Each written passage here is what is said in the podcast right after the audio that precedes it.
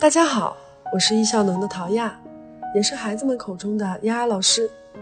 很高兴在每周一、三、五和大家准时相遇在喜马拉雅。孩子们上课做作业，注意力不集中，这是困扰许多家长们的问题。事实上，专注力将长久地影响孩子们的学业表现，还有意志品质。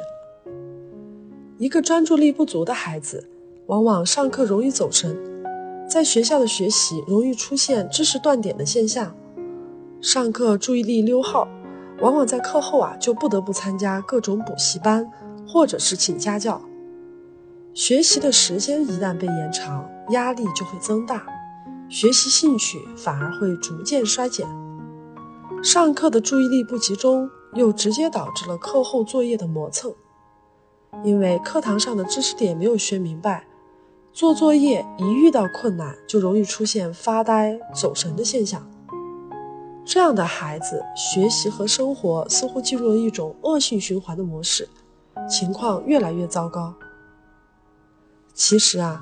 我们大部分人都存在一定程度的注意力缺失的问题，只是每个人的轻重程度不同而已。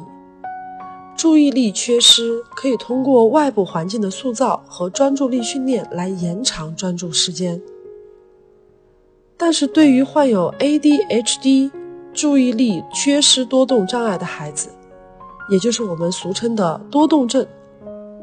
有的就需要结合行为和药物综合治疗的手段，所以这部分儿童不在我们讲授的对象范围。注意力缺失有遗传因素，也有生育、成长环境的原因造成。很多家长在孩子幼年的时期，并没有关注到孩子专注力的问题，等上学之后，当他们出现学习不好、作业拖沓的现象时，父母就开始着急了。除了对孩子唠叨“哎，你写作业能不能专心点儿”以外，好像我们也没有别的招了。可是你不知道，就这样在旁边唠唠叨叨，不但不能够帮助孩子，反而会形成对他专注力的破坏。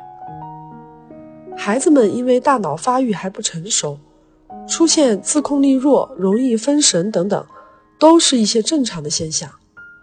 作为父母啊，首先我们得了解孩子在各个阶段的生理和心理发展过程，这样才能对孩子有合理的期待，并且创造出正确的家教环境进行训练。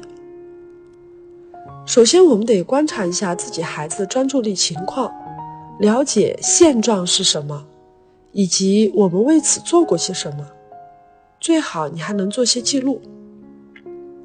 下面这几个问题啊，我给大家一些参考。第一，看书、写作业、画画等等，孩子在这些不同的事情上，他的专注时间有多长？第二，做哪些事情他会非常专注呢？第三，在做作业的时候，什么事情容易让孩子分心？过程中最多出现的打断是什么？第四。在什么样的环境或者前提之下，孩子更容易专注？第五，在孩子专注做一件事情之后，我们有没有对他刚才的专注给予及时的鼓励和肯定？如果有，观察孩子接下来发生了什么？第六，在孩子做作业的时候，我们有没有在旁边时不时的进行干预和提醒呢？第七。当孩子很专心的在玩玩具或者画画等等，我们有没有突然去打断孩子，要求他要进行下一项行动，比如说要拽着他赶快出门之类的？回答完这些问题以后啊，可能会发现，虽然我们常常抱怨和唠叨，但其实并不太了解自己孩子的专注力情况，因为很多家长都只把焦点关注在了结果上。无意识的会凭借自己的感觉来对孩子做出一些判断。如果你也是这样，不用为此而自责。从今天开始啊，行动起来，只要开始，永远都不晚。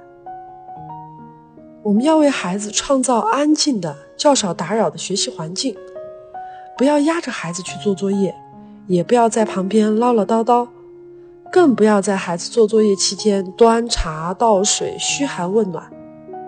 作业是孩子自己的事，要让他们为此负起责任。可是，对于专注力差、做作业容易东张西望的孩子，在训练的初期，我们实施父母有距离的适度陪伴是有效的。正所谓有距离，就是指要创造一个轻松的氛围，不要坐在旁边紧盯着孩子写作业。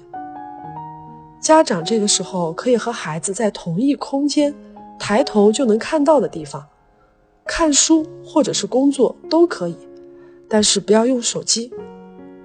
家长的注意力啊，要放在自己手上的书或者是正在进行的一个工作上面，可千万不要孩子一抬头东张西望，你立马就冲上去，要专注在自己的事情上。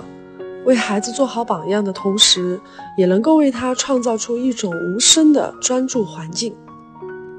这种方法特别适用于刚进小学的孩子，在他刚刚开始培养作业习惯的时候，家长呢可以适度的陪伴，但是要目标明确。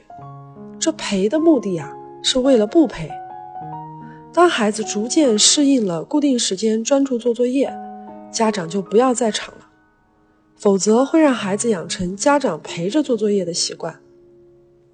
除了环境的塑造以外，咱们还要保证充足的运动和睡眠，为孩子打造身体的发动机。关于运动和睡眠对孩子的影响，收听我节目的老朋友一定不会陌生。如果你是今天刚刚加入的新朋友，请退回到第九到第十四集。在这几集关于精力管理的节目当中，我给大家讲了运动和睡眠对孩子的影响。如果说是睡眠让孩子们身体的这台发动机从一点零提升到二点零效能的话，那么运动就是给这个发动机加 T 的过程。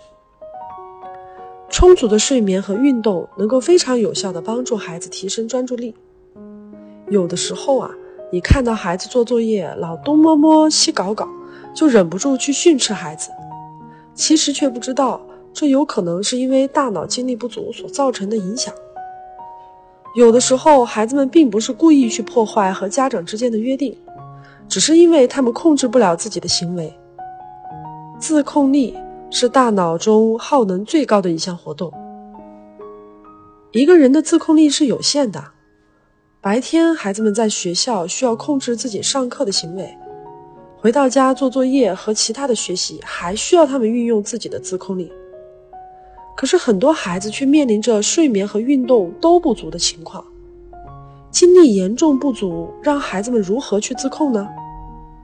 我们不能只对孩子做要求，却不给他们提供条件。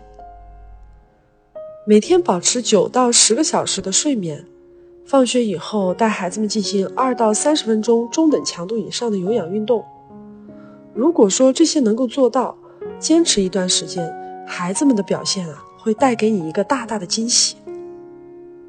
对于家长们最关心的学习来说，只有不断激发孩子们对学习的兴趣，才能够延长他专注的时间。我们也可以引导孩子们使用番茄钟，把学习和作业时间划分为更小的单位。